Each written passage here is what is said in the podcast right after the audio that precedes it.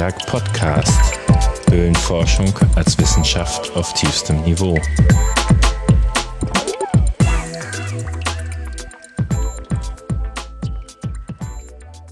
Heute habe ich mich mal bei Stefan Vogt eingeladen, beziehungsweise ich habe ihn in die Enge getrieben. Ich habe ihn nämlich dahin geschafft, wo kein Cast in Rufweite ist, sodass ich seine Aufmerksamkeit für mich habe.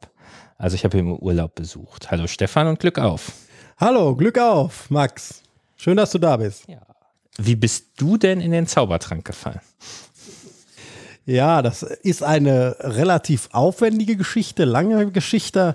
Man kann eigentlich sagen, die erste Berührung mit dem Zaubertrank war verheerend. Ne? Äh, wir waren am Wendelstein, irgendwie so Anfang der Ende der 60er, Anfang der 70er Jahre mit meinem Vater und da gibt es die sogenannte Wendelsteinhöhle. Und äh, mein Vater ist mit mir da reingegangen und ja, ich soll angeblich laut schreiend rausgelaufen sein nach nur 100 Metern, weil mir das alles so unheimlich war. Und ähm, ja, meine Eltern haben viel Urlaub mit uns gemacht in Deutschland und wir waren dann eben auch irgendwann in der Schwäbischen Alb und äh, da hat es dann Höhlenbefahrung mit Kerzen gegeben in der Schillerhöhle. Total spannend für einen Jugendlichen. Ich war damals vielleicht 14, 15 irgendwie so in der Ecke rum. Und äh, dann waren wir, dann habe ich dieses Buch Rulermann geschenkt gekriegt. Das ist so ein Klassiker der damaligen Zeit, so ein Jugendbuch, wo es also auch um Steinzeitmenschen geht in Originalhöhlen der Schwäbischen Alb, Falkensteiner, Schillerhöhle. Und äh, das war eine tolle Sache. Und dann habe ich jetzt in dem Nachlass meiner Mutter ein Tagebuch gefunden, wo wir in der fränkischen Schweiz waren, wo dann also ständig geschrieben wird, da war ich vielleicht so 15 oder so, Stefan ist ständig unterwegs und in Höhlen und wir müssen überall hin, wo Löcher sind und keltische Ringwelle und das ist so der Anfang gewesen. Und ja, letztendlich äh, ist es dann dazu gekommen, dass man auch zu Hause gemerkt hat, oh, wir haben ja auch Höhlen in Ennepetal. Das ist ja so für die meisten Nordrhein-Westfalen immer total erstaunlich. Da, man kennt die Höhlen der Schwäbischen Alb, man kennt die Höhlen der Alpen und der Fränkischen Schweiz und dann ist es für die meisten Nordrhein-Westfalen total erstaunlich, dass wir auch so viele Höhlen haben. Und zwar viel, viel bessere in der Regel, würde ich jetzt sagen, als Lokalpatriot. Ja, und wir sind dann mit dem Fahrrad losgezogen, mit, mit meinem Bruder, mit ein paar Freunden und haben dann verschiedene Höhlen besucht äh, bis meinen Eltern das dann so ein bisschen plümerant wurde und sie gesagt haben, ja, pass auf, da hat sich da so ein Verein gegründet in Ennepetal. Äh, mein Vater kannte den Jürgen Hohmann und sieh mal zu, äh, dass du da Mitglied wirst, dann wird das alles in Bahnen gelenkt, in sichere. Aber man weiß ja, wenn man mit anderen Verrückten zusammen ist, dann wird es ja eher noch schlimmer, als dass es besser wird. Wobei du ja dann den Verein, glaube ich, ziemlich aufgemischt hast.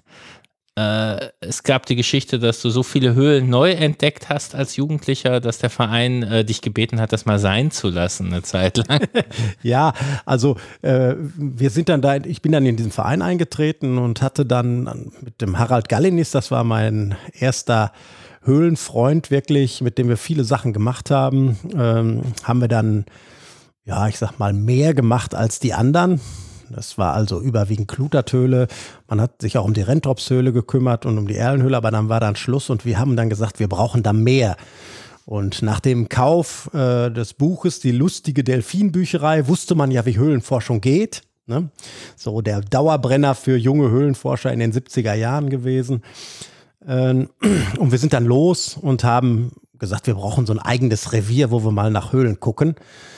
Äh, ja, und dann sind wir in Richtung Hagen. Ich hatte gerade frisch meinen Führerschein äh, und haben dann da angefangen, am Stadtlackberg im Prinzip Höhlen zu erforschen. Und unsere erste Höhle war die Stadtlackhöhle 1 und 2 damals noch in einem Steinbruch gelegen.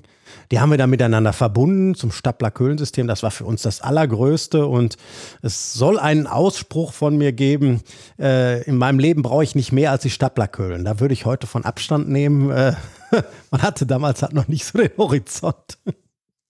Ja. Also es gibt ja auch angeblich den Ausspruch von dir, dass ein anderer Junghöhlenforscher gesagt hat, zum Arbeitskreis Kluterthöhle musst du nicht hingehen, da ist eh nichts los. Und du hast gesagt, doch, da muss man hin und das von innen raus reformieren, heißt ja, es. Das ist so, genau, das ist so. Und äh, äh, das ist einfach so, man braucht viel Zeit und einen dicken Bohrer, um was zu verändern. Ne? Also Und äh, es kam dann ja wirklich auch die Zeit, dass man dann nach den ersten Neuentdeckungen, die wir dann in Hagen gemacht haben, also zuerst die Weingartenhöhle mitten in einer Felswand und dann die Holthauser Bachhöhle, ähm, die wir dann als erste Großhöhle entdeckt haben mit super tollen Tropfsteinen. Und äh, dann brauchten wir ein Tor, das war 1980. Und äh, dann hat der Vorstand vom Arbeitskreis gesagt, ja, wir müssen jetzt mal sehen, dass wir den Stefan so ein bisschen an die Leine nehmen, das wird uns auf Dauer zu teuer, ständig diese neuen Höhlen. Ne? Das kann man sich heute gar nicht mehr vorstellen, ja, ja. weil dafür ist eigentlich ein Höhlenverein ja da. Ne? Es gibt das Wort vom Forschungsverbot, was da manchmal die Runde macht bei den Historikern. Dann lass uns ein bisschen irgendwie direkt vorspringen.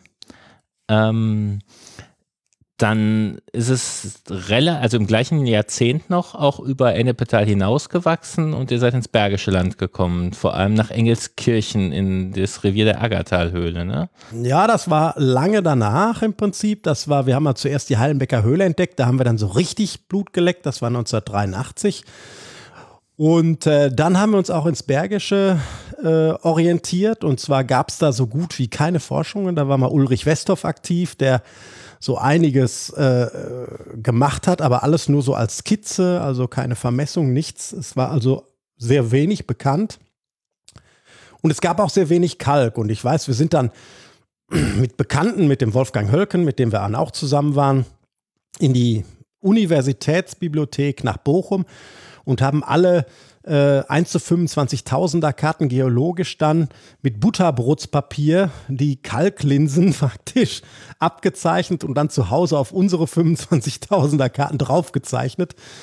Äh, um die dann alle systematisch abzusuchen. Und da haben wir natürlich ein reiches Betätigungsfeld, weil im Bergischen Land außer Uli Westhoff hat da kaum einer was gemacht, außer in der Aggertalhöhle paar wissenschaftliche Untersuchungen in der Wieler, hat es eigentlich keine Höhlenforschung im Bergischen Land gegeben. Und das ging dann so 86 oder so los, ne? So. Ja, 85, 86. Wir haben uns dann gleich das dickste Ei rausgesucht. Und zwar, es gab das sogenannte Kallenloch. Äh, das Kallenloch äh, ist also von der Behörde verschlossen gewesen, wie viele andere Höhlen dort. Äh, man hat das aber sehr einfach gemacht. Man hat Gitter einfach davor gesetzt, hat gesagt, okay, 10, bei 10.000 D-Mark Strafe verboten zu betreten, aber dahinter stapelte sich der Müll.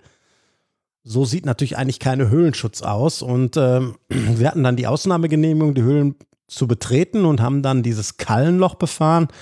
Eigentlich ein, ja, heute wird man sagen, ein Kackloch, also eine Eingangshalle, allerdings schon von Dr. Wolf beschrieben. Ähm, allerdings bis zur Decke mit Müll vollgestapelt. Und daneben gab es einen Schacht und auch der war praktisch, endete in einer riesigen Müllhalde. Man hat also über Jahrzehnte Müll über diesen Schacht und den schräg nach unten führenden Eingang in dieses Kallenloch geschmissen. Und da war unsere Idee jetzt als Westfalen im Rheinland Höhlenforschung zu machen, ist ja nun auch eine heiße Sache, damals noch viel mehr als heute. Und man hat dann natürlich mit, in Anführungsstrichen, Vorurteilen zu kämpfen. Da haben wir gesagt, wir zeigen denen jetzt unsere Leistungsfähigkeit und sagen, pass auf, liebe Gemeinde Engelskirchen, wir räumen für euch dieses Kallenloch leer. Wir hatten so an ein paar Kubikmeter Müll gedacht. Und dafür zeigen wir euch, dass wir es wert sind, dass ihr uns vertraut und auch die anderen Höhlen von uns betreut werden können. Naja, gesagt, getan. Wir haben den Vertrag abgeschlossen über das Kallenloch. Aber der Müll nahm kein Ende. Ne? Und es handelte sich da richtig um Müll. Also mit Öl gefüllte Milchkannen, äh, Batteriesäure, äh, Apothekenabfälle, die teilweise noch gefüllt waren. Es roch mal nach äh, Parfümen, mal nach undefinierbaren Flüssigkeiten. Und es waren über 100 Kubikmeter Sondermüll. Die Gemeinde hat jede Woche gefragt, ob wir nicht endlich fertig wären, weil in dem Vertrag stand zwar, dass wir es ausräumen müssen, aber die Gemeinde muss es entsorgen. Und da möchte ich gar nicht wissen, was das alles gekostet hat. Und wir haben letztendlich in einer riesigen Aktion, einer der größten Höhlenschutzaktionen in Nordrhein-Westfalen, würde ich sagen, über 100 Kubikmeter Müll und zusätzlich natürlich noch 70 bis 80 Kubikmeter Steinmaterial rausgeräumt, die wir dann vor dem Höhleneingang säuberlich getrennt haben. Und dann das Loch verschlossen und dann wirklich aus einem hässlichen Entlein einen schönen Schwan gemacht. Denn die, äh, das Kallenloch ist wirklich sehr sehenswert als Höhle. Sie zeigt also das, was wir auch später überall entdeckt haben, diese wunderbare Schichtung der Gesteine, Sickerwasserschächte und eben diese typisch fürs Bergischen Land auch phreatischen Laughöhlengänge, die sich labyrinthartig vernetzen und in Hallen letztendlich treffen. Das nochmal zu erklären, das sind Sachen, die im Grundwasser entstanden sind und so vor sich hingelaugt haben. Genau, wir haben es ja im Bergischen Land mit dem System des bedeckten Karsts zu tun und zusätzlich mit der Karstbarre. Karstbarre heißt also praktisch, unsere Kalkformationen sind nicht nur nach oben, sondern meistens auch seitlich äh, praktisch von nicht verkarstungsfähigen Gesteinen umgeben. Ne? Und da steht das Grundwasser halt drin. Dann tieft sich ein Fluss ein und lässt das Grundwasser auslaufen, aber die Höhlenbildung findet praktisch unterm Grundwasserspiegel statt. Das heißt, in dem Moment, wo der Fluss sich eingetieft hat und das Wasser ausläuft, ist die Höhlenbildung eigentlich vorüber. Dann kommt das Reifestadium, das Greisenstadium, das Verfallsstadium.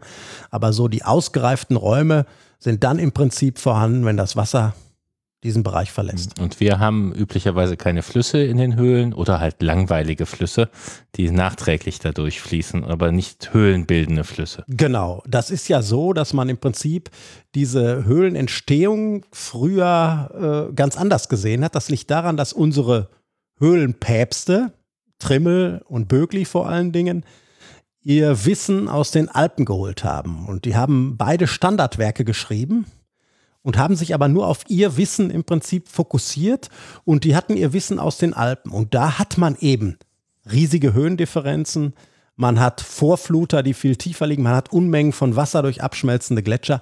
Das hat man bei uns alles gar nicht. Und daher sehen unsere Höhlen auch meistens komplett anders aus als Höhlen in anderen Regionen. Ne? Wenn ich jetzt zum Beispiel in die Schwäbische Alb gucke, da hat man natürlich auch Labyrinthöhlen, so wie bei uns, aber die tollen Löcher, so wie zum Beispiel die Blauhöhle. Das sind reine, ja, linear entstandene Höhlen. Ne? Man sagt dazu dendritisch, das heißt also, sie sehen aus wie so ein Flusshöhlensystem, weil sie nichts anderes sind als ein unterirdisches Flusshöhlensystem. Es gibt also dendritische Höhlen, da weiß der Höhlenforscher, wenn er den Plan schon sieht, aha, die Dinger sind eben durch fließendes Wasser entstanden, zum Teil deutlich unter dem Grundwasserspiegel auch, ne? aber eben durch einen unterirdischen Höhlenfluss, im Bereich der Acht zum Beispiel durch die unterirdische Donau, im Bereich der Blau durch die unterirdische Blau. Ähm, aber äh, bei uns ganz andere Voraussetzungen. Wir haben Karst, der teilweise sehr tief reicht. Das heißt, wir haben gar keine Vorflut, auf dem kein Basement, auf dem das Wasser in der Regel abfließen kann, sondern es versinkt im Prinzip in den Tiefen des Karstes und löst da ganz, ganz, ganz langsam den Kalk auf und transportiert dann den gelösten Kalk ab. Das kann man auch sehr schön an den Sedimenten in den Höhlen sehen. Wenn man zum Beispiel in der Klutertöhle tauchen würde, hat man sofort Café lait. Das heißt also, diese ganzen Schwebstoffe, die ganzen Lösungsrückstände, die wir im Gestein haben, bleiben an den Wänden hängen. Ja, teilweise ist es so, wenn man wirklich eine Zacke hat beim Tauchen und man will die anfassen, dann fasst man nur in Schlamm rein, weil der Kalk schon lange weg ist. Aber es ist so wenig Strömung, dass diese Tonminerale nicht abtransportiert werden. Und das ist eigentlich eine äh, interessante Sache, denn wenn ich tauche, zum Beispiel in der Blauhöhle oder so, dann ist das ganz anders. Da sind die Gänge blank poliert. Ne? Ich habe zwar in Siphonen teilweise auch Schlamm, der sich in diesen Us sammelt, aber es ist eine ganz andere Welt. Ja, also bei uns ist ja so, dass die Höhlentaucher sich oft die Höhle selber machen. Beim ersten Mal kommen sie rein und denken, da passe ich nicht durch. Beim zweiten Mal finden sie sich in der Halle nicht mehr zurück. Richtig, Richtig, genau, das ist so. Weil der Schlamm dann durch die untypische, noch nie dagewesene Strömungsbewegung, die durch den Taucher verursacht wird, in Fahrt kommt. Ne? Was bei uns ja auch leider typisch ist, dass die doof aufhören.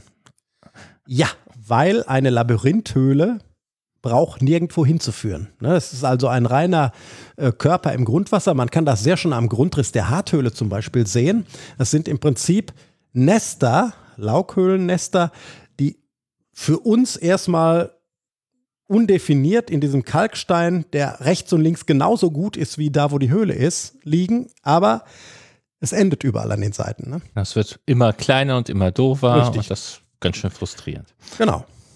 Wo ist denn das CO2 hergekommen? Also es gibt ja das Wort von dem grünen Cast, ähm, also von oben mit der Bodenluft und es gibt aber auch das Thema, das von unten gekommen sein könnte oder der Lösungsagent. Ja, richtig, genau. Das ist ja eben äh, das Spannende an der Höhlenentstehung, dass immer wieder neue Säue durchs Dorf gejagt werden. Ne? Also das heißt, ich habe im Prinzip früher diese ja, ich sag mal, diesen, diesen typische Geschichte gehabt. Das CO2 kommt aus der, der, der aus dem Bewuchs, ne, wird vom Regenwasser mit runtergebracht und löst dann den Kalk auf. Ne. Mittlerweile gibt es ja diese sogenannten hypogenen Höhlen, das heißt, wo das CO2 eben nicht von oben kommt, sondern von unten nach oben transportiert wird. Bestes Beispiel ist zum Beispiel, äh, äh, da geht es aber nicht um Kohlensäure, sondern um Schwefelsäure, die Lechigilla, einer der größten Höhlen der Welt, die eben überhaupt kein CO2 von oben hat, sondern äh, Schwefelsäure aus Erdöldepositen. Ähm, und äh, da ist jetzt immer die Frage, was ist wie entstanden? Und das ist sehr schwierig, weil es ist immer so, wenn eine neue Höhlenentstehungstheorie kommt, wird alles umgeworfen und es muss alles so sein wie die neue Theorie. Und wir wissen, Natur ist oft viel, viel komplizierter als wir uns das vorstellen. Es wird sowohl das eine als auch das andere geben. Ne? Aber es gibt natürlich Hinweise in Form von, von, von Gangstrukturen, von, von Profilen, die auf hypogene Einflüsse schließen lassen. Und wir haben zum Beispiel gerade im Bergischen Land auch eine besondere CO2-Quelle und zwar nicht von tief unten, sondern von direkt da, wo die Höhlen entstehen. Und zwar sind das die sogenannten Erzlagerstätten. Und in diesen Erzlagerstätten wird das Erz oxidiert durch den Kontakt mit dem Wasser und dadurch bildet sich CO2 und zwar direkt vor Ort, wo die Höhlen entstehen. Das kann man im Bergischen Land sehr schön sehen. Im Bergischen Land sind in den äh, Kalkformationen gerade der Hobrecker Schichten, die die Hauptkalkformation im Bergischen Land ist, sehr viele Vererzungen vorhanden und diese Vererzungen produzieren praktisch ihr CO2 selber. Und so haben wir praktisch in vielen Höhlen im Bergischen Land Bergbau in Höhlen, weil eben die Erzlagerstätten direkt in dem verkarsteten mhm. Kalkkörper lagen. Ganz interessant, gibt es auch noch im Harz nachweislich, da gibt es sogar Riesenhohlräume. Ne? Ähm, und zwar im Iberg auch, die also nur durch diese CO2-Transport äh, durch die Erzlagerstätten entstanden sind.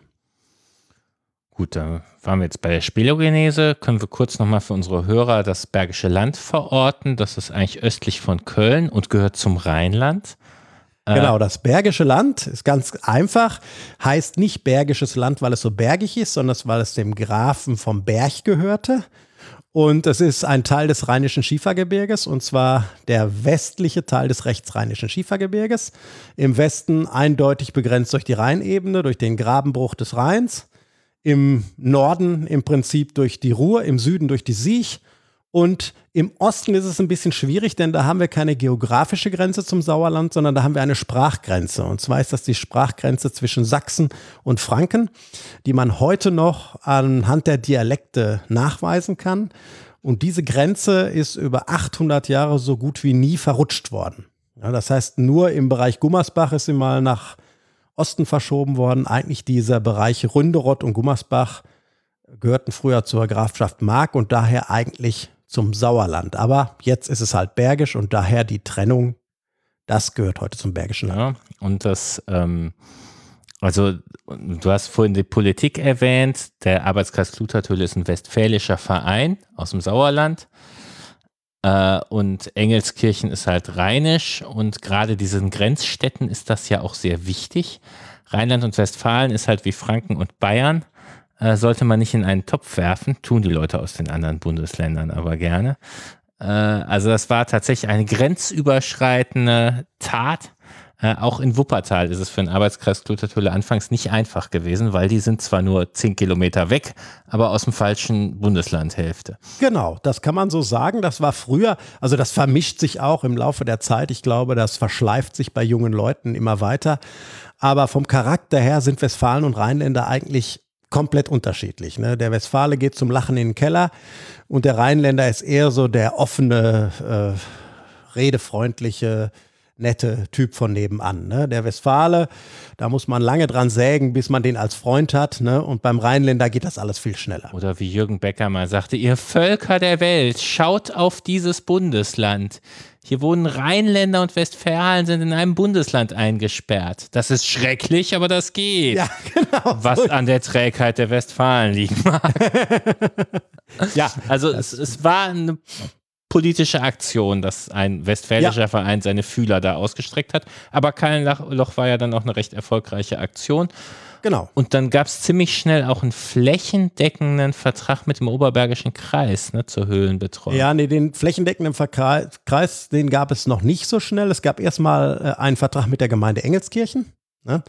Äh, den flächendeckenden Vertrag, den haben wir erst gekriegt, als ich das, äh, den den deutschen Landschaftspflegepreis ja. gekriegt habe. Das ist allerdings viel, viel später ja, gewesen. Gut, das war auch richtig viel Sägen. Ich habe mal aus den 80ern gesehen, da hatte der Arbeitskreis Klutertöle so eine Präsentation gemacht, kopierte Seiten mit eingeklebten Fotos, wo gezeigt wird, was man alles macht. Und ich glaube, Arbeitskreis Klutertöle, Partner der Städte in der Region oder so war die Überschrift. Genau. Also da war ganz schön Lobbyarbeit nötig. Ja, also das ist immer so. Äh, und deshalb kann ich auch nur davor warnen, Höhlenforschung als Geheimwissenschaft zu betreiben. Ne? Das wird immer eine Bauchlandung sein. Ne? Alles, was geheim ist, äh, wo man meint, man müsste seine Forschungsergebnisse im stillen Kämmerlein horten, wird zum Desaster führen. Wir haben genug Beispiele, äh, ob das Griepenburg ist, äh, ob das äh, Höhlenforscher in Schwaben sind oder in Franken, wo es in der Liste der längsten Höhlen immer noch eine R-Höhle gibt, ja, weil die so geheim ist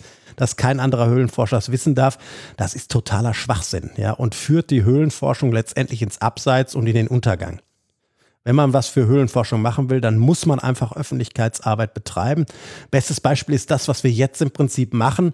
Allein durch unsere wirklich aufwendige Öffentlichkeitsarbeit haben wir also mehrere ähm, neue Objekte kennengelernt und auch Verträge über diese Objekte gekriegt, die vorher gar nicht möglich waren. Also vorher waren die Leute eher abweisend als dann dieser Terra X-Beitrag kam, kam genau diese Frau, die gesagt hat, ach nee, ich will aber nicht, dass Sie auf meinem Grundstück graben. Und hat gesagt, nee, so eine Höhle will ich auch haben. Ne? Geben Sie mir mal die Telefonnummer von dem Herrn Vogt. Und inzwischen gibt es sogar internationale große Chemiekonzerne, die sich vorstellen können, dass man bei ihnen auf dem Grundstück mal guckt. Ja, das ist der absolute Knaller. Das ist also eine Geschichte, die ist jetzt noch nicht ausgereift. Wir wissen nicht, ob das jetzt endlich dazu kommt. Aber äh, es ist so, dass wir ein Grundstück hatten, was der Bayer AG gehört und ähm, dann habe ich also über unsere Beziehung mit der Stadt Wuppertal auch die Adresse rausgekriegt, wem das Grundstück gehört, eben Bayer.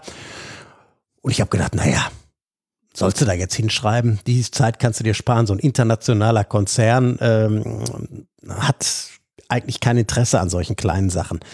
Und ganz im Gegenteil, also ich habe dann doch irgendwo an diesen Brief geschrieben, und innerhalb von zwei Wochen hatte ich den Mann von Bayer am Telefon. Er hat sich sehr interessiert gezeigt und ob das jetzt was wird, wir werden es sehen. Äh, jedenfalls eine spannende Sache, eine Kalklinse in den Hornseler Schichten, tierisch stark bewettert, ähnliche Position wie die Hart. Und wir werden gespannt sein, was dahinter ist. Aber zurück nach Ründeroth, was ein Stadtteil von Engelskirchen ist. Also das Kallenloch auch schon bei ähm, Benno Wolf erwähnt. Die Aggertalhöhle ist lange schon Schauhöhle und dazwischen waren ja auch noch ein Loch erwähnt, die mehrere. Walbachhöhle und das Walbachloch. Also im Prinzip auf dieser Strecke von vielleicht 500 Metern, Kilometer, ah, eher 500 Meter vom Kallenloch, das etwas oberhalb des Walbach liegt, bis zur Aggertalhöhle waren schon allerlei Höhlen an dem Fluss bekannt. Und dann habt ihr euch äh, da, glaube ich, auch in den 90ern lang gearbeitet, den Fluss, ne? oder was? Genau, wir haben also im Prinzip uns dort entlang gearbeitet. Das heißt, wir haben also diese kleinen Höhlen alle vermessen. Die waren alle nicht vermessen. Äh, weil, wie gesagt, Uli Westhoff, der vorher so ein bisschen tätig war im Bergischen Land, im Prinzip nur Skizzen gemacht hat. Ansonsten gibt es kaum Aufzeichnungen.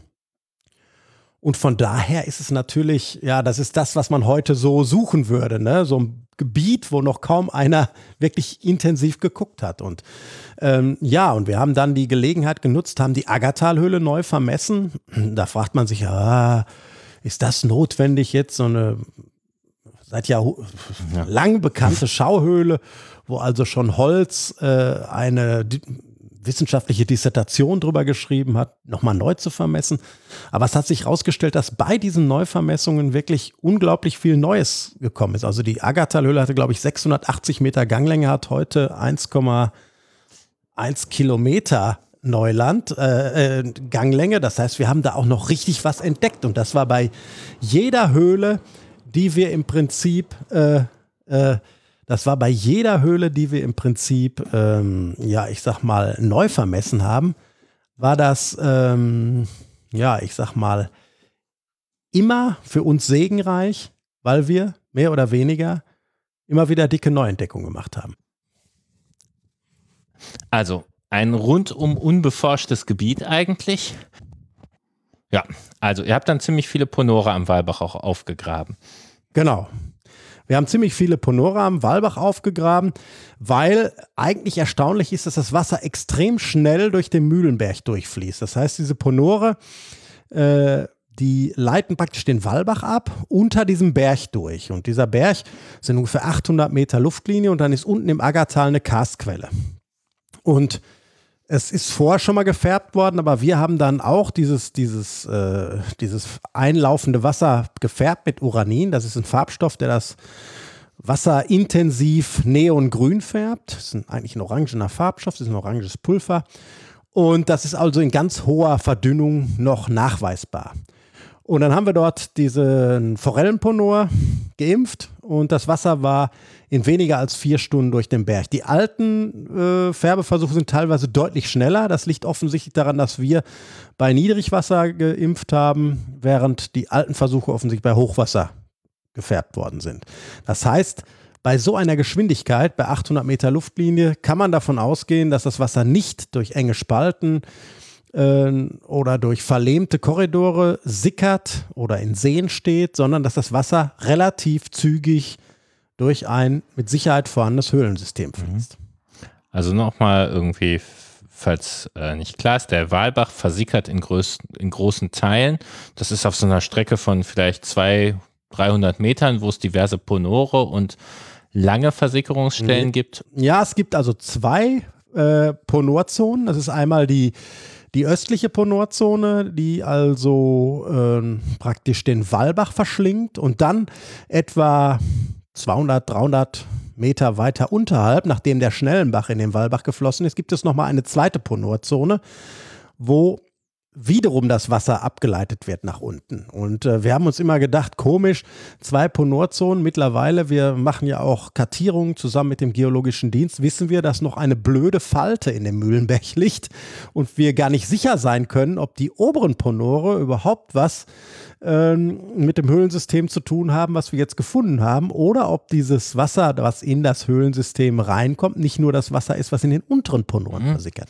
Und also eine total spannende Sache. Man denkt dann in der Geologie immer, ich habe alles im Griff. Und dann kommt dann so eine scheiß Falte, denn leider ist das rheinische Schiefergebirge eben nicht so schön hochgebockt worden wie die Schwäbische Alb oder die Fränkische Schweiz, wo wir praktisch auf sehr, sehr lange Strecken äh, Schichten haben, die leicht einfallen, wo das Wasser abfließen kann, die aber nicht gestört sind. Bei uns ist an jeder Ecke ist ein gestörter. Ist ein gestörter. und an jeder Ecke äh, endet dann die Kalkschicht und man kann sich vorstellen, wenn ich mehrere hundert Meter Kalk habe, dann macht so eine Störung nichts. Aber wenn ich wie im Bergischen Land bei den meisten Kalkvorkommen nur wenige Dekameter Kalk habe, dann reicht eine deutliche Störung und mein hydrologisches unterirdisches System ist zerbrochen.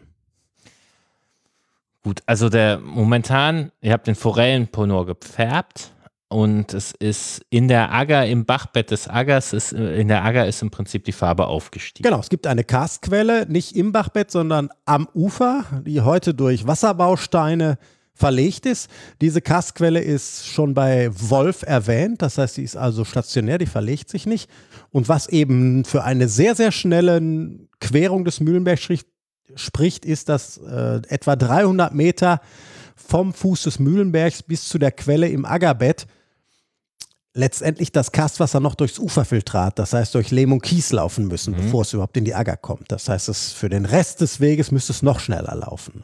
Und die westlichen Ponora haben heute praktisch nichts zu tun, weil, die Agger, äh, weil der Walbach sehr oft gar nicht bis dahin fließt. Das war aber, glaube ich, vor 20 Jahren noch anders, weil die Kläranlage da ihren äh, Überlauf. Ja, also es, das ist total kompliziert, dieses hydrologische System. Wir haben einmal den Walbach, der von Osten kommt. Der wird in der Regel nach dem Eintritt in, die, äh, in das Kastgebiet geschluckt in mehreren Ponoren. Immer unterschiedlich, solche Ponore, also diese Idee, wir warten mal so lange, bis sich so ein Ponor freigespült hat, ist eine Illusion. Das bricht ein und dann verfüllt sich das. Ponore spülen sich nicht frei. Und dann kommt von Norden her der Schnellenbach und der Schnellenbach hatte früher eine Kläranlage. Und diese Kläranlage floss halt über bei Hochwasser, weil es ist eine Mischwasserkanalisation und schoss dann mit dem ganzen Unrat ins Walbach. Schnellenbach, eben auch mhm. ein Name für einen Karstbach. Also einmal haben wir den Wallbach. Wall kommt von Schwall, also von einer Hochwasserflut. Das ist typisch für diese Karstbäche. Bei wenig Wasser führen sie überhaupt kein Wasser und bei extremen Niederschlägen werden sie zu Wildbächen. Und der Schnellenbach, eben eigentlich auch eine winzige Becke, der aber diesen Namen hat, dass wenn wirklich Wasser kommt, das schnell nach unten schießt. Und dieser Bach ging dann ins Ager, äh, Wallbachbett und nach etwa 200 Metern kam er auf diese zweite Ponorzone und ist da regelmäßig komplett verschwunden. Was man, dann gibt es noch hinter dem Krümel, das ist ein Berg, nördlich des Wallbachs, gibt es noch ein Schluckloch in der Nähe eines Bauernhofes. Und dort haben wir einen unfreiwilligen Färbeversuch gehabt. Und zwar in der Schnellenbacher Höhle. Dort haben wir, ist also ein Erdfall niedergegangen, nördlich vom Wallbach. Und wir haben dort einen unterirdischen Bach getroffen. Und haben wir gedacht, boah, wo soll der denn herkommen? Aus dem Krümmel, relativ hochgelegen auch. Und der den konnten wir dann freigraben und es stellte sich fest, der kommt gar nicht im Walbach raus, sondern der unterquert den Walbach. Und eines Tages kam ein riesiges Gewitter und innerhalb von einer Viertelstunde roch es ganz intensiv nach Kuh in unserem neuen Bach. Es kam also eine mhm. riesen Flutwelle und wir sind dann um den Berg rumgelaufen, haben gesehen, dass also von dieser Mistplatte des Bauern das Wasser in das Schluckloch kam und wir hatten einen weiteren Färbeversuch wo wir also sagen können, für 300 Meter Luftlinie hat das Wasser eine Viertelstunde gebraucht. Wobei sind uns Färbeversuche bekannt, wo die wieder in der Agger landen? Landen die alle an der gleichen Karstquelle oder ist das wäre das mal noch was zu rausfinden. Das wäre noch mal was zum rausfinden, aber es ist anzunehmen, dass das in dieses System läuft, was man bei den unteren Ponoren nicht sagen kann, aber die werden auch in dieser einen Karstquelle rauskommen. Es gibt nur eine im Aggertal. Äh, interessant ist eben, dass praktisch dieser Wallbach gar nicht mehr die Vorflut ist für die Berge nördlich, sondern die Vorflut praktisch die Karstgerinne unter dem Wallbach mhm. durchlaufen. Das ist eine total seltene und interessante Konstellation, die ich so im Sauerland eigentlich von sehr wenigen Fällen nur kenne oder ja. im rheinischen Schiefergebiet. Und wir haben ja auch Höhlen, die ziemlich dicht unter dem Walbach durchgehen und die sind eigentlich im Großen und Ganzen trocken. Also man denkt sich so, da ist der Bach drei Meter über mir. Äh, warum tropft es hier nicht doller? Richtig, genau, ja. Das ist so. Äh, Bachläufe haben immer die Tendenz, sich abzudichten. Das geschieht durch die sogenannte Imbrikation. Das heißt also, der Bach schiebt die Kieselsteine, die er mitbringt, dachziegelartig übereinander. Und deshalb dichtet er, ist er immer bemüht, sein Bachbett selber abzudichten. Was dagegen spricht, ist dann hin und wieder mal ein Nachbruch im Karst, ein sogenannter Ponordoline, wie zum Beispiel der Forellenponor, wo also praktisch schlagartig die Erde wegbricht. Da dauert es dann teilweise Jahrzehnte, bis der Bach das aufgeschottert hat und wieder abgedichtet hat, bis er dann mhm. irgendwann wieder im nächsten Schluckloch, in der nächsten Einbruchsdoline verschwindet. Und deshalb kann man also zum Beispiel auch nicht sagen, das Objekt hat Wolf schon beschrieben. Weil die Ponore, wenn man das genau ausmisst, liegen heute an anderen Stellen als da, wo Wolf ja. sie beschrieben hat. Auf jeden Fall kommt der Walbach eigentlich nur selten bis zur Aggertalhöhle. Äh, letzte Woche war er mal bis zur Aggertalhöhle. Ja, und zwar so, wie es noch nie ein Mensch gesehen hat. Das war ja diese Jahrhundertflut. Und da muss man sagen, da hat sowohl Schnellenbach als auch Walbach ihren Namen zurecht. Das ganze Tal war ein riesiger Strom und es wird jetzt total interessant, was das für Wirkungen auch in diesen Ponorhöhlen gehabt hat.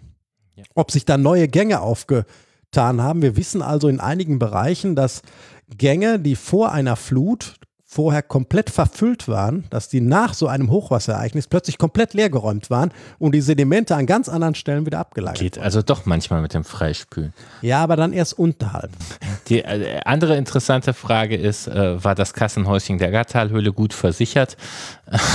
ich glaube, bei dem Schrotthaufen kann man nicht mehr von Versicherung sprechen.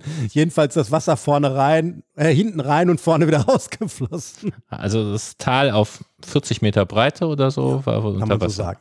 Ähm, ansonsten kann man über den Walbach drüber springen. Ja. Bei normalen. Und eigentlich trockenen, im Sommerhalbjahr trockenen Fußes hm, drüber laufen. Ja, nicht so weit kommt.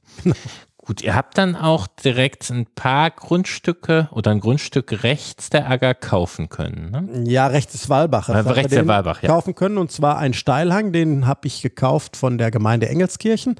Dort liegen also praktisch acht Höhlen. Es hat mich 2000 Euro gekostet. Für acht Höhlen ist das jetzt ein geiler Wert. Ähm, und äh, als Anlieger gehört mir jetzt praktisch auch der Walbach, zur Hälfte zumindest, ne? sodass man also auch die Ponore auf der anderen Seite im Prinzip mit bedienen kann.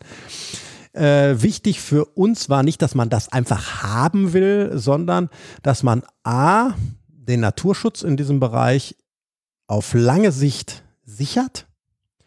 Das funktioniert bei uns dadurch, dass wenn wir diese Grundstücke gekauft haben, wir eine in, im Grundbuch in der Abteilung, wo sonst Wegerechte eingetragen werden, äh, von uns Rechte eingetragen werden für den Arbeitskreis Klutertöle und für den ähm, Verband der deutschen Höhlen- und Karstforscher als Rechtsnachfolger allerdings nur, Höhlenforschung und Naturschutz in diesen Bereichen zu betreiben. Das ist von daher eine ziemlich geniale Idee, wie ich finde, weil der kleine Verein im Prinzip keinerlei Kosten hat, die mit einem Grundstück zusammenhängen. Das heißt, wenn ein Baum umgefallen ist, dann hat der Arbeitskreis, der ja das Recht auf Forschung und Naturschutz hat, nicht das nicht die mhm. Verpflichtung, diese Bäume zum Beispiel wegzumachen. Und ja. das ist natürlich sehr wichtig, weil die meisten ehrenamtlichen Naturschutzvereine gar kein Geld und kein Personal für solche Arbeiten. Ja, ist tatsächlich, finde ich es auch ein Geniestreich, dass man nennt das ja Grunddienstbarkeit oder Baulast.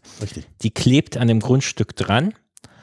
Ähm, die kriegt auch einen Konkurs oder so nicht weg. Die kann nur mit Einwilligung des Begünstigten, also des Arbeitskreis Klutertöle, gelöscht werden. Genau. Ähm, das heißt auch bei, dadurch werden die Grundstücke wirtschaftlich sehr äh, wenig wert. Und im Zweifel kann man ja auch immer noch zu dem Eigentümer, der ja in 200 Jahren jemand anders sein muss, hingehen und sagen, hey, das Ding nervt dich doch, willst du es mir nicht für kleines Geld verkaufen? Und man hat auch im Gegensatz zu einer Stiftung noch die Möglichkeit zu sagen, ja, wir wären bereit, hier die Baulast zu löschen, wenn dafür wir das andere tolle Grund und so weiter. Also man bleibt viel flexibler als mit einer Stiftung. Ja, und man muss ja auch sagen, wenn man sich heute die wirtschaftliche Entwicklung anguckt, eine Stiftung lebt letztendlich ja von den ja, ich sag mal, von den Zinsen, die sie ausgibt. Und da gibt es ja heute nichts mehr, ne? wo man sagen muss, ja, Leute, äh, Stiftung ist eine tolle Sache, aber wie viel Millionen brauche ich, um eine mhm. vernünftige mhm. Stiftung zu haben, wo ich auch mit agieren kann? Ne? Ja. ja. Ähm, wann waren das so ungefähr, dass die Stadt das Grundstück verkauft hat? Ja, das ist 2000 vielleicht. Aber wir haben vorher noch eine dicke Höhle gefunden, und zwar im Krümmel und zwar die sogenannte Altenberghöhle. Also der Krümmel ist auch der ist das Revier Altenberg. Ein das altes heißt Bergbaurevier. Also ein altes Bergbaurevier, der im Karst praktisch Eisenerz abgebaut hat. Und wir haben dann eine bewetterte, äh, schlufige Stelle gefunden, oben an der Schichtgrenze am Krümmel, wo da also oben drüber liegt also Sandstein und Tonstein und haben das dann in einem in einer Tagesaktion aufgegraben. Das war ein vier, fünf Meter, äh, zehn Meter langer Schluf. Ähm, und die Bewetterung war eindeutig und wir sind dann an eine Spalte gekommen, die zuerst so eng war, dass wir sie etwas aufmeißeln mussten und unten sind wir dann schlagartig in ein Riesenhöhlensystem reingekommen, wo wir weder Graben noch, noch, äh, noch Felsen wegräumen mussten, sondern auf über 700 Meter war das Loch zugänglich. Und das ist die sogenannte Altenberghöhle, weil wir dort eben nicht die ersten Menschen waren, sondern eben mittelalterlichen oder frühneuzeitlichen Bergbau gefunden haben. Total interessant. Vor allen Dingen wurde dann klar, dass die Leute gar nicht den Kalkstein weggemeißelt haben, weil im Mittelalter war das Werkzeug oft schlecht Ne? Also mhm. besondere Stahl gab es da nicht. Stahl war meistens minderwertig. Und da hat man praktisch das Erz aus dem Lehm gewaschen, aus dem Höhlenlehm. Weil wenn der Kalkstein verwittert, bleiben die Erzanteile im Höhlenlehm erhalten bei diesen Laughöhlen. Und dann kann man dann praktisch aus dem Lehm im Prinzip das Erz gewinnen. Ja, das kann man auch in der Aggertalhöhle sehr schön nachweisen. Zum Beispiel, da ist es auch zu sehen. Und es gibt die neue Aggertalhöhle, die ist seit den 50ern bekannt. Richtig? Da ist auch der Bergbau deutlich zu sehen und die ist ja, sie hat Ruf- und Lichtverbindung mit der Altenberg. Genau, das ist so. Wir haben dann im Zuge der Vermessung festgestellt, das war 1997, wo wir die entdeckt haben, äh, dass die Höhlen also unmittelbar nebeneinander liegen. Also, dass auch da gibt es ein kilometerlanges Höhlensystem wir brauchen halt nur noch eben mhm. die Verbindung ähm, und dann ist da das nächste Kilometer-Höhlensystem. Und wenn man sich das Bergische Land so anguckt, ist das eine Konzentration von Höhlen in diesem Walbachtal, die ziemlich einmalig sind. Der kleine Anekdote am Rande. Wir haben uns vor drei Wochen, glaube ich, gesagt, ach, gucken wir uns das mit der Verbindung nochmal an. Mussten da aber rausfinden, dass ihr die Stelle damals nicht weit genug aufgemeißelt hast. Du bist im zweiten Befahrungsversuch durchgekommen. Ich nicht. Selektive Engstelle. ja, also wenn man älter wird, merkt man, dass gewisse Höhlenteile zuwachsen. Das mhm. ist so. das ist auch echt eine interessant sportive kleine Stelle. Äh, ja, ansonsten ist die Höhle sehr einfach zu befahren. Also wenn man erstmal da ist, ist total interessant, weil man sieht, äh, viele Gänge waren auch nur schlufig zu befahren und die Bergleute haben praktisch den Lehm so tief ausgegraben, dass man gebückt da durchlaufen kann. Ne? Also total interessant auch. Äh, aber das, was erstaunlich ist bei mittelalterlichem, frühen neuzeitlichem Bergbau, heute, wenn Berg Werke aufgegeben werden, wird jeder Scheiß liegen gelassen. Der ganze Müll liegt da, man kennt das aus dem Burgkohlebergbau, die Maschinen bleiben da drin. Diese Höhlen aus dem Mittelalter, die genutzt worden sind oder aus der frühen Neuzeit, da hatte man Respekt und hat wirklich alles entsorgt. Besen rein. Besen rein. Das ist natürlich im Nachhinein richtig schade, weil man keine Datierung vornehmen kann. Und wir haben einmal Hölzer gefunden in einem Bergwerk im, äh, im alten Berg in einer Höhle mit Bergbau. Die sind dann leider beim äh, Bodendenkmalamt verschludert worden. Deswegen kann man da auch keine Datierung vornehmen. Da kann auch keine Datierung vornehmen. Die einzige Datierung besteht aus dem Kallenloch und das war eine richtig spannende Sache. Wir haben also praktisch einen, nach dem Ausräumen des Mülls einen Seitenteil gefunden, haben gedacht, wir wären die Ersten gewesen. Und dann ging es, kam ein Gang nach rechts, der ging zum Hang und der war zugestapelt. Man sah das also, war wirklich zugestapelt und auf den zugestapelten Steinen stand ein Rübölkännchen. Also Rüböl ist praktisch die, der Lamp, das Lampenöl im Mittelalter, bevor es Petroleum gab. Ne? Ähm, das hat man dann praktisch als Tagesration am Gürtel gehabt und hat dann da damit die Lampe nachgefüllt. Ne? Und die stand oben auf diesem zugemachten ehemaligen Ausgang. Es sah also wirklich so aus, als hätte man dann geplant, diesen Eingang getarnt auch. Ne? Und wir sind dann nach der anderen Richtung in den Berg rein, haben wunderschöne Bergbauspuren gefunden, teilweise also auch sogar durch Seile, äh, ja, durch Zugseile äh, hergestellte Rinnen im Boden, ne, wo man also sehen kann, dass die wirklich durch 40 Zentimeter hohe Schlufe ihre Transportkisten durchgezogen haben, so wie wir es heute machen letztendlich. Ne? Ähm, und wir können es nicht datieren. Das Rübölkännchen war äh, vor dem 30-jährigen Krieg, also war schon frühe Neuzeit, eventuell Mittelalter. Ähm, aber es fehlt halt Holz, es fehlt halt das, was man jetzt datieren könnte. Und wie man hört, ist das Rübölkännchen inzwischen auch verloren. Ja, das, so ist das, wenn man es als Dauerleihgabe an eine Behörde gibt, dann ist es plötzlich im Nirvana verschwunden. Das ist natürlich in diesem Fall extrem ärgerlich. Gut, also und interessant ist vielleicht, dass die meisten Sachen ja doch äh, rechts des Walbach liegen. Eigentlich alle. Es gibt nur eine, später dann zwei Höhlen in einem kleinen Steinbruch. Ähm, und zwar etwas unterhalb ähm, gibt es einen kleinen Steinbruch, wo ein Kalkofen war. Und in diesem Steinbruch gibt es die, die Höhle im Steinbruch, bezeichnender Name, damals von Uli Westhoff, äh, ja, ich sag mal, gefunden, kann man mehr oder weniger sagen. Eine Resthöhle, die praktisch nur so um so einen Pfeiler geht. Und wir haben dann ein paar Jahre später, so Anfang der 80er Jahre, Mitte der 80er, eine, ein Röhrenprofil gefunden, was tierisch bewettert war und wo wir uns dann sieben Meter reingequetscht haben. Aber Äh, mit damaligen Mitten war da nicht zu machen. Da ist auch noch sehr viel Potenzial.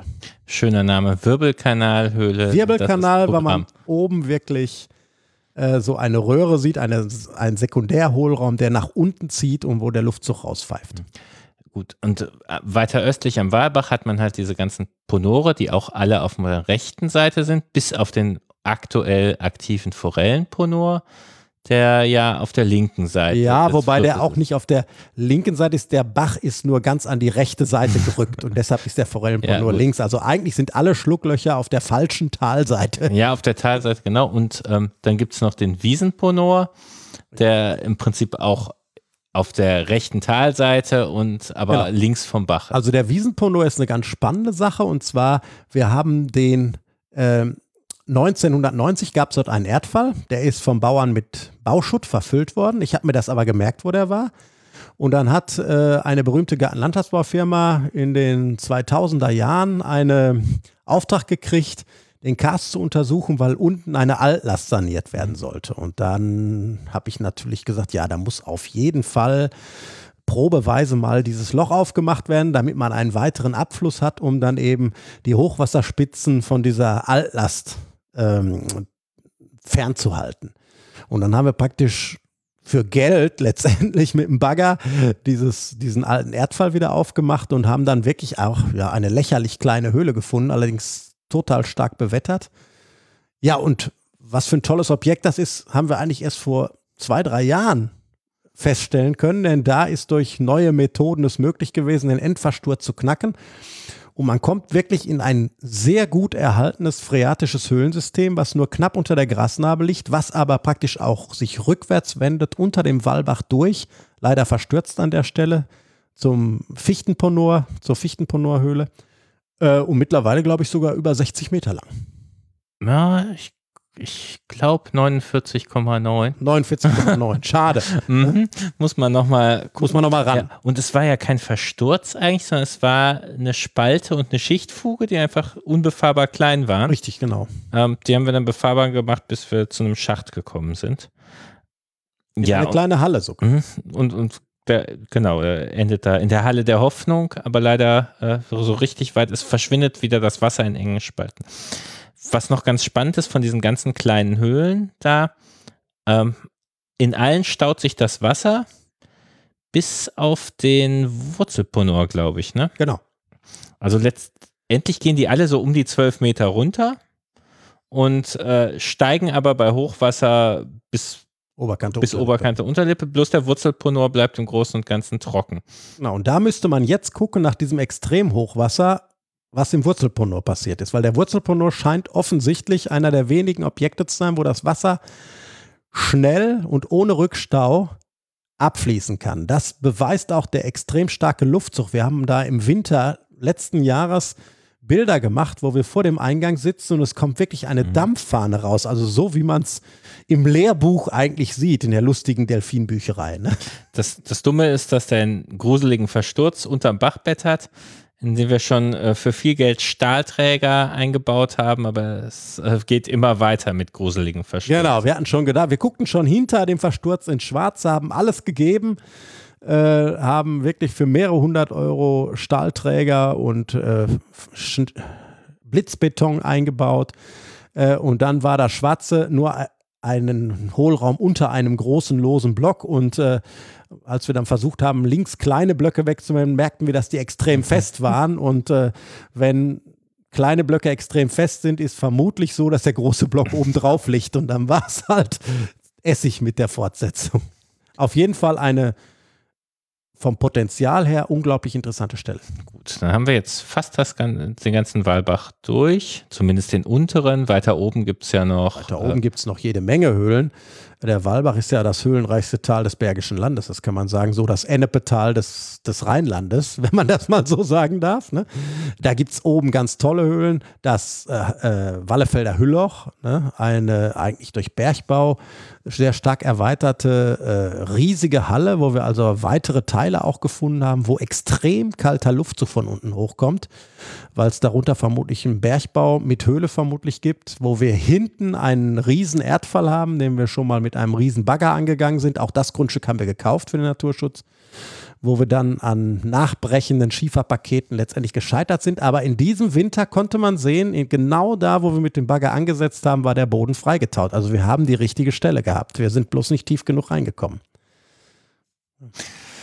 Ja. Und ähm, dann gibt es im Weinberg, ne, gibt es im Prinzip die, äh, ja, die Weinberglöcher, eigentlich eher lächerliche Löcher, äh, aber schon bei Wolf erwähnt, schon bei von Steinen erwähnt. Und das ist eine ganz interessante Sache. Die liegen oben auf dem Berg und der Kalk, der geht also sehr steil runter zur Agger, bildet also spektakuläre, bis zu 20 Meter hohe Felsklippen, was man aus dem, äh, ja, ich sag mal, aus dem Bergischen Land überhaupt nicht so kennt. Ne? Und unten haben wir das Waageloch. Und auch das ist bei von Steinen erwähnt. Und da gibt es eine sehr interessante Beschreibung. Das Waageloch, in welches sich die Agger stürzt. Da gibt es also richtig so Felsklippen und eigentlich das Waageloch, das war ein Loch bisher damals bekannt, so Mitte der Ende der 90er, äh, was als Bunker ausgebaut war für die benachbarte Fabrik. Und da gibt es natürliche Spalten. Da haben wir gedacht, naja, äh, der, der von Stein wird da wohl einen über den Durst getrunken haben. Und wie soll die Agger in so einem Loch verschwinden? Die Agger ist der Vorfluter. Ja, und wir haben dann dort eine Engstelle aufgemacht und sind dann in ein relativ ausgedehntes Höhlensystem gekommen, wo wir sehen, da ist die Agger drin. Man sieht das, ein neuzeitlicher Fluss, den sieht man nicht mehr an Tannennadelniveau, sondern an Styroporkügelchen-Niveaus. Ne? Konnte man also sehen, dass das Wasser sehr stark steigt. Man hat sogar blasse Fische dort in diesen Teichen. Ne? Sehr interessant eigentlich, die offensichtlich dann im Jugendstadium von der Agger da reinkommen und irgendwann da drin bleiben müssen. Und wir haben dann in der Umgebung gesucht und haben dann unglaublich, weil eigentlich nur deshalb zu erklären, weil auf der anderen Aggerseite eine riesige Firmenmauer ist, nie ein Mensch drüber guckt, seit 150 Jahren, haben wir also ein Portal fast wie in Frankreich gefunden, also ein übermannshohes Röhrenportal, was von der Agger in den Berg geht. Und da kann man wirklich Fließspuren sehen, dass bei Hochwasser ein Teil des Aggerwassers abfließt, die Höhle flutet und dann natürlich zurück in die Agger kommt. Aber von Steinen hatte recht. Und das Spannende an den Weinberglöchern ist, die liegen 70 Meter höher und das, was wir damals gerettet haben, wir haben also da einen Vertrag mit der Kirchengemeinde gemacht. Das war eigentlich das Offensichtlichste, eine tolle Halle. Aber es ging nicht weiter und es kam auch keine Luft zurück. Und dieses Jahr haben wir an dem Weinbergloch 1, was bei Wolf schon beschrieben wird als vermüllt und nach fünf Metern eingestürzt, wirklich eine Nebelfahne von drei Meter Höhe sehen können. Lass mich nochmal kurz zum Waageloch zurückkommen, aber dieses spektakuläre Wasserportal ist inzwischen verschlossen, ne? Nein, Ah, ist offen. Das, da lohnt sich wirklich, da kann man, man glaubt es nicht, im Bergischen Land mit einem Schlauchboot in einen Höhleneingang fahren. Da weiß ja, was ich noch in den Sommerferien vorhabe. Und von Steinen können wir kurz erklären, hat im Prinzip den ersten Höhlenführer im NRW geschrieben. Ja, ja eigentlich hat er so Kirchspiele beschrieben. Genau, das Interessante im Rheinland und irgendwo gibt es eine Seite, wo er die Höhlen auflistet. Ne? Richtig, ne? genau. Äh, und, und da gibt es noch eine ganz tolle und eine ganz heiße Stelle. Und zwar, er schreibt dann, zwischen dem Wallefelder Hülloch und dem Weinberg gibt es den sogenannten, das sogenannte Eckloch. Ne, das Eckloch unterhalb der Wallefelder Mühle. Und da haben wir dann lange geguckt, da gibt es auf der geologischen Karte gar keinen Kalk eingezeichnet. Ich bin dann dahin und habe dann wirklich Kalk gefunden, der aber abgebaut ist. Und vermutlich ist dieses Eckloch abgebaut. Und wir sind dann praktisch in Verlängerung dieses Kalkzuges, man kann das an morphologischen Strukturen sehen, da ist das etwas verebnet, es gibt einige Kuhlen da drin, sind wir praktisch im Kalkzug in den Berg hineingefolgt und haben, ja, ich sag mal 150, 200 Meter vom ehemaligen Eckloch entfernt einen Trichter gefunden, wo also damals Nebel rauskam. Das war so auch so 2005 etwa und oder 2010 sogar und da haben wir dann angefangen zu graben, aber man ist noch im Schiefer, aber der Luftzug war eminent ne? und da ist es jetzt wirklich gekommen, durch den Borkenkäfer ist der Wald gefallen dort. Äh, das ist jetzt eine riesen Freifläche und da haben wir dann praktisch gefragt, die Besitzerin, die war zuerst nicht begeistert. Und das ist die Geschichte, die ich gerade schon mal angesprochen habe, dass die Besitzerin dann irgendwann gesagt hat, ah nee, ich will jetzt doch nicht, dass sie da graben und dann durch unsere Öffentlichkeitsarbeit mit Terra X war die dann so heiß auf Höhle, dass sie dann beim geologischen Dienst angerufen hat und sagt, da gibt es so einen Höhlenforscher aus Ennepetal. Haben Sie da die Telefonnummer? ich habe die verlegt. Und dann haben die gesagt, ja, kann doch nur der Vogt sein. Und dann hat sie angerufen und hat gesagt, ich will jetzt doch einen Vertrag machen, ich will so eine Höhle haben. Ob da jetzt so eine Höhle hinter ist, wie das Windloch, weiß ich nicht. Aber äh, es ist natürlich Potenzial ohne Ende. Kön können Sie bitte mein Grundstück aufreißen? Ja. Und das durch die, durch die Fällung von dem Borkenkäfer sieht man, im Prinzip ist da ein soliden Zug sogar Genau. zu erkennen. Dolinenzug oder Pinkzug, genau. Jetzt haben wir eine Stunde knapp gebraucht, um uns auf das Windloch vorzubereiten. Ich würde sagen, daraus machen wir eine zwölfte, äh, zweite Folge. Zwei von zwölf. Und wir gehen jetzt erstmal grillen. Dann sage ich für heute Glück auf. Glück auf.